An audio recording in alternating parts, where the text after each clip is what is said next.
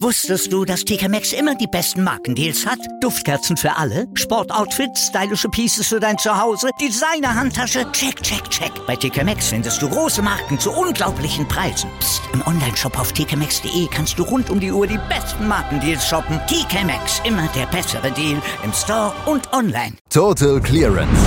Der Snooker-Podcast mit Andreas Thies, Christian Ömicke und Kati Hartinger auf meinsportpodcast.de. Die beiden besten Tage des Snookerjahres. Ich höre nicht auf, das zu erzählen. Hier bei Total Clearance auf meinsportpodcast.de sind die beiden Viertelfinaltage der Snooker-WM.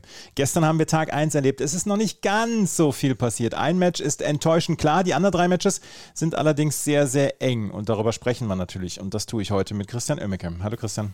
Hallo Andreas.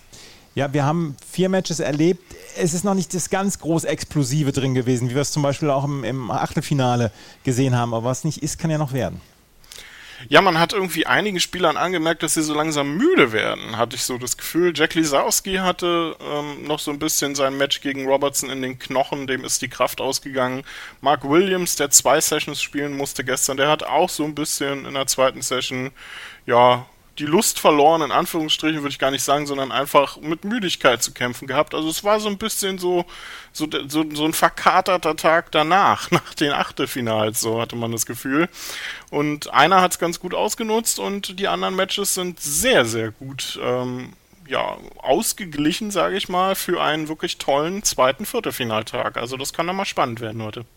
Das erste Viertelfinale, was heute schon beendet wird, ist das zwischen Ronnie O'Sullivan und Stephen Maguire. Und ähm, Ronnie O'Sullivan führt mit 11 zu 5. Aber äh, tue ich ihm da Unrecht, wenn ich sage, er musste gar nicht so groß glänzen, weil Stephen Maguire hat nichts von dem gezeigt, meiner Meinung nach, was er in den ersten beiden Runden richtig gemacht hat. Und er hat stark gespielt in den ersten beiden Runden. Aber gestern hat er davon quasi gar nichts gezeigt.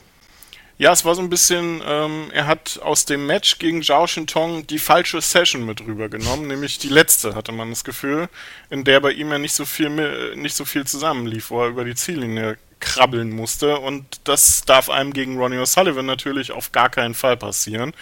Ähm, der hat zwar gestern mal wieder sein Lieblingsthema aufgemacht, also wenn es einen Film mit Robert De Niro demnächst geben sollte, dann wäre es ja wahrscheinlich mit Ronnie O'Sullivan in der Hauptrolle Mein Spiel, meine Pomeranze und ich oder sowas. Also das ist ja ein Buch mit sieben Siegeln. Er hat sich den ganzen Tag schon wieder über seine Pomeranze beschwert. Ähm, soll er sich doch da mal irgendwie endlich was drauf tackern, was funktioniert. Also das, äh, das ist ja unglaublich. Bei jedem, fast jedem Turnier macht er das inzwischen. Aber ja? dieser, eine Stoß, dieser eine Stoß in der Abendsession, der war schon sehr, sehr lustig. Ja, natürlich. Ist, äh, ja, also man kann ja bei Ronnie O'Sullivan, selbst wenn der über seine Pomeranze meckert, macht er ja trotzdem Century Breaks en masse, wobei es gestern halt nur eins gab von ihm. Aber ansonsten hat das ja sehr gut funktioniert eigentlich. Und das lag aber nicht unbedingt an ihm selbst, sondern wie du schon gesagt hast, daran, dass Stephen Maguire ähm, im Prinzip nur so zwischenzeitlich mal stattgefunden hat. Er hatte eine gute Phase, das war quasi der Beginn der zweiten Session, als er ähm, zwei gute Breaks gleich zu Beginn spielte und man so dachte, na, geht da vielleicht doch noch was, denn er lag ja 2 zu 6 nach der ersten Session hinten und kam dann mit diesen zwei relativ souveränen und guten Breaks gleich mal äh, ganz gut in den Abend rein, verkürzte auf 4 zu 6 und danach war Stephen Maguire, ähm, ich weiß nicht wo er war, aber am Crucible Theater war weit und breit nichts von ihm zu sehen. Und Ronnie O'Sullivan hat das dann souverän und super durchgezogen.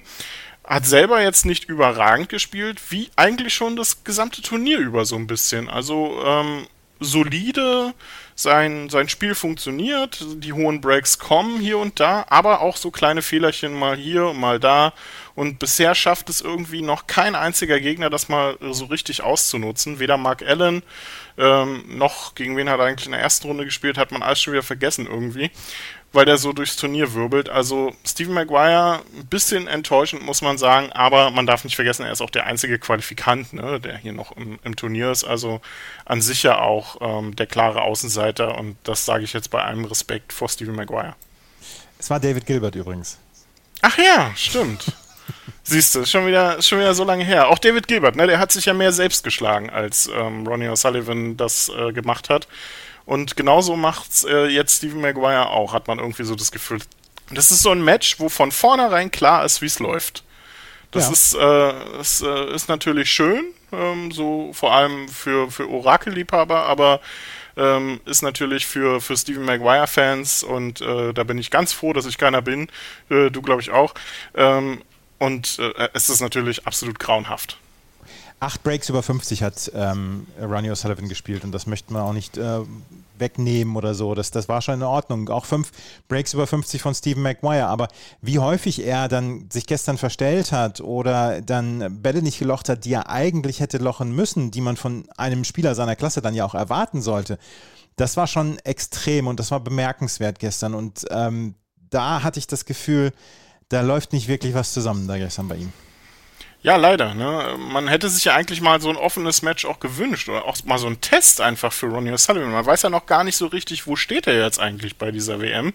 Der kommt dann erst im Halbfinale oder wie beim One-Table-Setup und da wird es dann schwer, Ronnie O'Sullivan zu schlagen, wenn der erstmal im Halbfinale ist hier. Also das wird nicht einfach. Egal, ob da dann John Higgins kommt oder Jack Lisowski. Ähm, aber ja, Stephen Maguire hat ja auch so ein bisschen Chancen weggeworfen einfach, denn das Match könnte ganz anders, äh, ganz anders stehen vom Spielstand her. Mit 5 zu 11 geht er natürlich heute rein und weiß, dass er ausscheiden wird. Ähm, da sind wir uns, glaube ich, alle einig, dass Ronnie Sullivan diese zwei Frames schon irgendwie holen wird, selbst wenn er heute ähm, sich einen Stock aus dem Hinterhof vom Hotel sucht und damit spielt. Ähm, aber ja, ist halt einfach schade, weil Steven Maguire halt so viel mehr kann und der das ja auch schon gezeigt hat, auch schon bei dieser WM. Gegen Zhao Shintong in den ersten beiden Sessions, in der WM-Qualifikation vor allem. Also das waren ja allesamt tolle Matches, auch in der ersten Runde sehr gut gespielt. Und da muss äh, sich Steven Maguire, gegen Sean Murphy war das, äh, übrigens auch fragen, warum er das gegen Ronnie O'Sullivan nicht auf den Tisch bringt. Denn das scheint ja auch für viele Spieler leider ein Kopfproblem zu sein. Immer noch und das nach 30 Jahren und das, obwohl man weiß, dass Ronnie O'Sullivan ja auch schlagbar ist und das ja auch schon gesehen hat in den letzten Jahren. 9 zu 1 muss jetzt diese Session ausgehen, die letzte für Steve Maguire, damit er hier ins Halbfinale noch kommt. Das scheint im Moment unrealistisch zu sein. Aber wir werden. Na, äh, na, na sagen wir mal, also 8 zu 1, ne? Also 9 Frames muss er ja nun nicht gleich gewinnen. Ja, 8 zu 1, Entschuldigung, ja, um ja. auf 13 zu kommen, aber gefühlt 9 zu 1, ne? Ja, gefühlt 12 zu 1. Ronnie O'Sullivan führt also mit 11 zu 5. Die anderen drei Matches sind deutlich spannender und vor allen Dingen das Match von Mark Williams gegen Yan Bingtao ist sehr spannend und das sah nach der ersten Session auch nicht so aus. 6 zu 2 führte Mark Williams nach der ersten Session und eigentlich sah alles danach aus, als ob The Class of 92 einfach so weitermacht in diesem Turnier. Aber nicht mit Yan Bingtao, der gestern Abend in einer ähm, sehr aufreibenden Session mit 6 zu 2 gewonnen hat und damit ausgeglichen hat. 8 zu 8 steht es nach zwei Sessions. Ich bin sehr gespannt auf den Ausgang dieses Spiels. Ja, ich auch. Also das ist wirklich ein perfekt balanciertes Match jetzt so ein bisschen ähm, mit zwei sehr unterschiedlichen Sessions vom Charakter her auch. Ähm, Yan Bingtao in der ersten Session, der hat versucht mitzuhalten, aber hat es einfach nicht geschafft, weil, weil Mark Williams ihm komplett die Tischzeit weggenommen hat. Es war quasi, ähm, Mark Williams kommt an den Tisch und äh, locht hintereinander weg und macht ein hohes Break. Das war für Jan Bingtao so ein bisschen schwierig, denn äh, der hatte sich ja eigentlich gut rangekämpft. Nach 0-2 Rückstand direkt mal zwei hohe Breaks zum 2-2 ausgeglichen und kommt dann nach dem Mid-Session-Interval quasi nicht mehr an den Tisch. Da war, da war ja nur noch Mark Williams zu sehen und das ist natürlich sehr bitter. Umso bemerkenswerter ist dann, wie er am Abend zurückgeschlagen hat. Der ist schon ein Fuchs, der Yan Mingtao. Also ähnlich wie gegen Mark Selby hat er sein Matchplay dann rausgeholt und nun seinerseits das Match auch taktisch in, auf seine Seite gerissen und dominiert.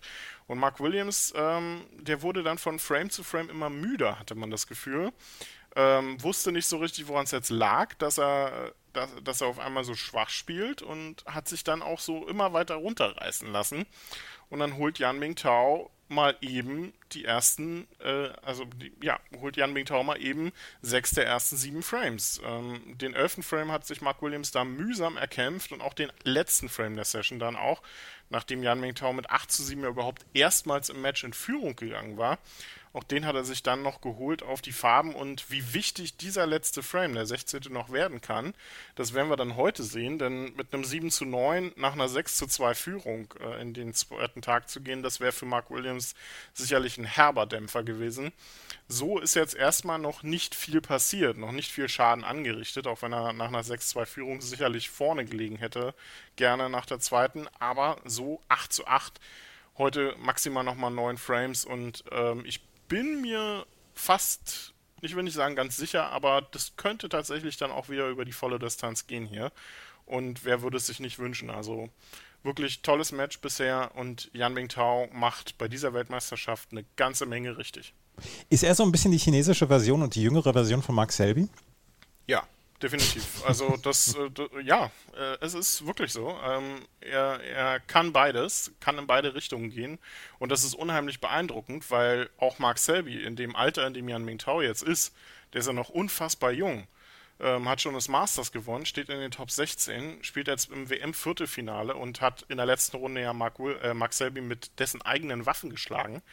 Ähm, also in dem Alter war Mark Selby noch längst nicht so komplett, wie es Jan Mingtao jetzt ist. Also das ist wirklich richtig, richtig stark und der, der kann eben alles. Der kann Centuries spielen, der kann ähm, den Tisch kompliziert machen und äh, das übers taktische Spiel reinholen. Also es erinnert wirklich frappierend an Mark Selby und ähm, das ist ein Riesenlob, was man da an der Stelle dann auch für jemanden haben muss, weil dieses Matchplay wird ihn in seiner Karriere noch äh, so manchen Titel einbringen und ähm, ja, ich, ich bin da ähm, der Freund von den vielen Theorien, wer wird erster chinesischer Weltmeister, tatsächlich mit dabei, dass das Yan Mingtao werden könnte.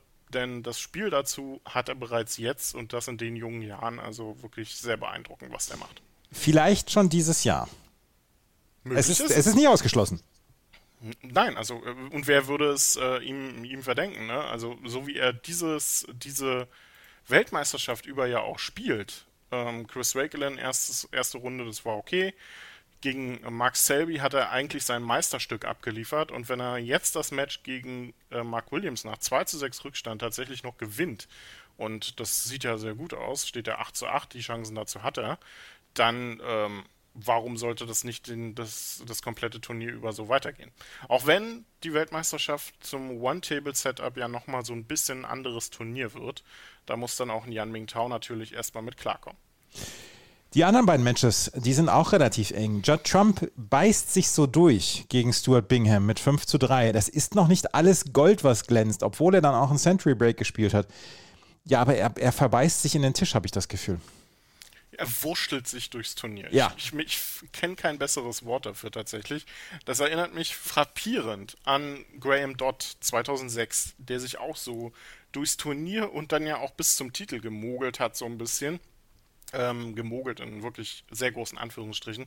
Ähm, das ist äh, wirklich gut zu sehen, weil das zeigt, dass Judd Trump ein anderer Spieler geworden ist, der eben auch mit seinem B-Spiel, mit seinem C-Spiel sich durchsetzen kann. Und das funktioniert. Es sieht nicht immer so toll aus, muss man ganz klar so sagen, aber es funktioniert. Und ähm, er hat gestern auch ein bisschen davon profitiert, dass Stuart Bingham noch sein Spiel ebenfalls so ein bisschen gefunden, äh, suchen muss und noch nicht gefunden hat. Ähm, Gerade zu Beginn des Matches war das von äh, Bingham jetzt noch nie so wirklich brillant. Ähm, nach dem Mid-Session-Interval wurde es bei beiden dann ein bisschen besser, auch wenn Judd Trump weiterhin der etwas dominierende, dominierendere Akteur war. Aber auch dieses Match ist noch komplett offen, weil äh, die haben erst eine Session gespielt, es steht 5 zu 3. Heute ist ein komplett neuer Tag, also das kann noch in beide Richtungen gehen. Trump ist hier noch längst nicht durch, aber wenn der das Halbfinale erreicht, ähm, wäre das für mich, so wie er gespielt hat, äh, das gesamte Turnier über mit einer der größten Überraschungen, weil ähm, Judd Trump anders als bei seinem WM-Titel 2019 ja nicht so durchs Turnier fegt, wie er es damals gemacht hat und sich von Match zu Match gesteigert hat, sondern er spielt solide auf seinem Niveau mit vielen, vielen Fehlern leider, aber eben auch mit einem richtig ordentlichen Matchplay und einem Plan B, wenn man so will, auf den er die ganze Zeit über zurückgreift. Und das ist schon, finde ich, sehr beeindruckend ähm, wenn es funktioniert. Wenn es funktioniert. 5 zu 3 führt er und da werden wir heute beide Sessions noch erleben, genauso wie von einem anderen Match. Das ist nämlich zwischen Jack Lisowski und John Higgins. Und konnte man Jack Lisowski ein bisschen die Müdigkeit von seinem achtelfinalen Match anmerken? Er liegt mit 5 zu 3 zurück gegen John Higgins, der vielleicht auch noch nicht zu 100 Prozent alles auspacken musste, was er kann. Ja, definitiv. Ähm, äh, Jack Lisowski wird, glaube ich, sehr froh sein, dass es nur in Anführungsstrichen 3 zu 5 steht aus seiner Sicht. Das hätte auch sehr, sehr viel schlechter ausgehen können. Also hier hätte schon viel, viel Schaden angerichtet worden sein können. ähm, aber er hat ziemlich gut mitgehalten, hat immer mal wieder hier und da sein Matchplay rausgeholt. Die Breaks an sich haben gar nicht so gut funktioniert, auch wenn er zwei höhere dabei hatte, eine 98 und eine 77. Das waren beides Arbeitsbreaks so ein bisschen. Aber er hat sich reingekämpft, hat ähm, John Higgins äh, immerhin drei Frames abnehmen können und vor allem ja auch diesen äh, siebten Frame, ähm, wo er Gefahr lief, das Match ja endgültig so ein bisschen aus der Hand zu geben, wo es hätte äh, wo es hätte 5 zu 2 stehen können, hat er auf 4 zu 3 verkürzt ähm, und wusste da dann schon, okay, die Session wird ganz ordentlich beendet, egal ob ich jetzt den letzten Frame hole oder nicht, hat er ja dann nicht getan. Aber John Higgins führt und hat dieses Match bisher relativ gut im Griff. Also Lisowski wird sich steigern müssen. Ähm, denn so mithalten mit John Higgins, das wird er über die weiteren, äh, über die Sessions 2 und 3 dann heute mit dem Spiel von gestern nicht mehr schaffen. Aber ich hoffe, er hat es dann genutzt, ähm, um sich wirklich dann ordentlich auszuschlafen ähm, heute nochmal und das Match gegen Robertson so ein bisschen ein Stück weit nochmal zu verdauen. Und dann werden wir heute hoffentlich einen anderen Jack Lisowski erleben und dann wird es noch ein tolles Match werden. Denn auch die spielen ja heute noch zwei Sessions. Und das hintereinander übrigens. Ja, ähm, heute Nachmittag und heute Abend werden Jack Lisowski und John Higgins dann spielen um 15.30 Uhr und um, um 20 Uhr. Heute Morgen endet die Session zwischen Ronnie O'Sullivan und Stephen Maguire und heute Morgen die zweite Session von Stuart Bingham gegen Judd Trump. Und dann heute Nachmittag das Ende von Jan Bingtao gegen Mark Williams und die zweite Session von Lisowski gegen Higgins und dann, wie gesagt, heute Abend dann Bingham gegen Trump und Lisowski gegen Higgins. Äh, wer zieht ins Halbfinale ein? Alle vier Namen. Alle vier Namen, also ähm, ich glaube, über den wir uns einig sind, das dürfte Ronnie O'Sullivan ja. sein. Da führt kein Weg vorbei. Und dann denke ich mal, John Higgins wird Jack Lisowski über die zwei Sessions auf Distanz halten, weil vor allem die zwei Sessions hintereinander dann natürlich so ein bisschen auch für die Müdigkeit bei Lisowski ähm, eben so ein bisschen das Genick brechen könnte. Also John Higgins, Judge, äh, John Higgins, Ronnie O'Sullivan, Stuart Bingham und Jan Mingtao. Stuart Bingham spielt, ähm, wird nicht ins äh, Halbfinale einziehen. Das wird John Trump machen, ähm, John Higgins, äh, Mark, nee, Jan Bingtao und Ronnie O'Sullivan. Das ist mein Tipp. Ja, Stuart Bingham und Judd Trump ist wirklich so ein 50-50-Ding. Ne? Man, man weiß nicht so richtig, was man mit der Session gestern anfangen soll bei beiden. Äh, könnte wirklich interessant werden, aber ich glaube, ähm, wenn man die, die, die Leistungen von beiden in dieser WM bisher zugrunde legt, dann muss es eigentlich Bingham werden. Und damit schon mal herzlichen Glückwunsch an Judd Trump. Und morgen sprechen wir über die Halbfinalisten und dann über das One-Table-Setup hier bei meinsportpodcast.de und Total Clearance. Und dann hätten wir beinahe noch ein Thema vergessen, weil gestern gab es nämlich eine äh, Durchsage von World Snooker, dass äh, es einige Dinge gibt, die in der neuen Saison geändert werden. Unter anderem bei der UK Championship. Da werden wohl die größten Änderungen durchgeführt werden, Christian. Und die UK Championship und die Snooker WM werden im nächsten Jahr kaum noch zu unterscheiden sein, außer des Ortes. Ja, und äh, leider weiterhin bei der Distanz, denn bei aller Änderung, die man jetzt gemacht hat, ähm, so gut in Anführungsstrichen sie auch sein mögen, kann man diskutieren drüber, hat man wieder verpasst, die Distanzen zu ändern. Es bleibt bei Best of 11 bis zum Halbfinale. Das Finale dann weiterhin Best of 19. Also sehr schade, denn man hat die Anzahl der Matches, die bei der UK Championship gespielt werden, drastisch verkürzt, indem man jetzt wieder zum alten Format zurückgekehrt ist und die Top 16 setzt, wie bei der Weltmeisterschaft. Und wie bei der Weltmeisterschaft wird es dann auch eine vorgelagerte Qualifikation geben mit 128 Spielern, davon 112 äh, Restprofis und 16 Amateure, die eingeladen werden. Also auch das analog zur Weltmeisterschaft. Das Preisgeld wird drastisch erhöht. Ähm, der Sieger bekommt 250.000 Pfund. Das ist dann exakt halb so viel wie der Weltmeister. Generell auch das Preisgeld ist erhöht worden. Aber wie gesagt, die Distanzen bleiben kurz. Ähm, wird man sicherlich wegen, weiterhin wegen der BBC machen, weil die das so möchte. Aber das ist eine verpasste Chance, denn ähm, ja, bleibt halt so ein Beigeschmack. Und ob das jetzt so eine, eine tolle Idee ist, auch wieder zu den 16 Gesetzen zurückzukehren, kann man auch diskutieren, denn es gibt ja eigentlich schon genug Turniere, wo die Topspieler absahnen können. Seien es die äh, Kazoo Series mit den ähm, besten Spielern der Saison, sei es das Champion of Champions, sei es das Masters. Also da gibt es ja eigentlich genug. Ähm, aber ja, ist, ist schwierig, ist jetzt so gelaufen. Ähm, ich weiß noch nicht, ehrlich gesagt, ich weiß noch nicht, wie ich das finde. Auf jeden Fall ist die Chance, äh, die Distanzen wieder zu verlängern, nicht genutzt worden und das äh, ist schon mal an sich, an und für sich sehr schade. Aber es sind die Regeln geändert worden. Vielleicht erleben wir dann ja in der nächsten Saison noch ein paar andere Geschichten, die neu sind. Auf jeden Fall 16 Gesetzte werden sein bei der UK Championship. 128 Spielerinnen und Spieler werden dort dann um die Qualifikation kämpfen fürs Barbican Center in York. Und wie wir wissen, gibt es dort fantastischen Kaffee.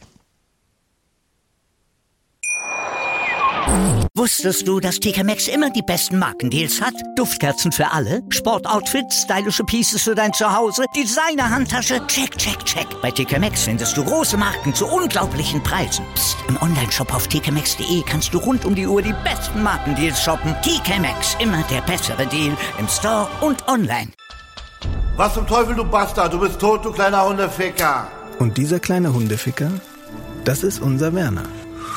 Ein ganz normaler Berliner Kleinstkrimineller, der dann aber im Knast das Ding seines Lebens dreht. Una Fantastica Risetta Perla Pizza.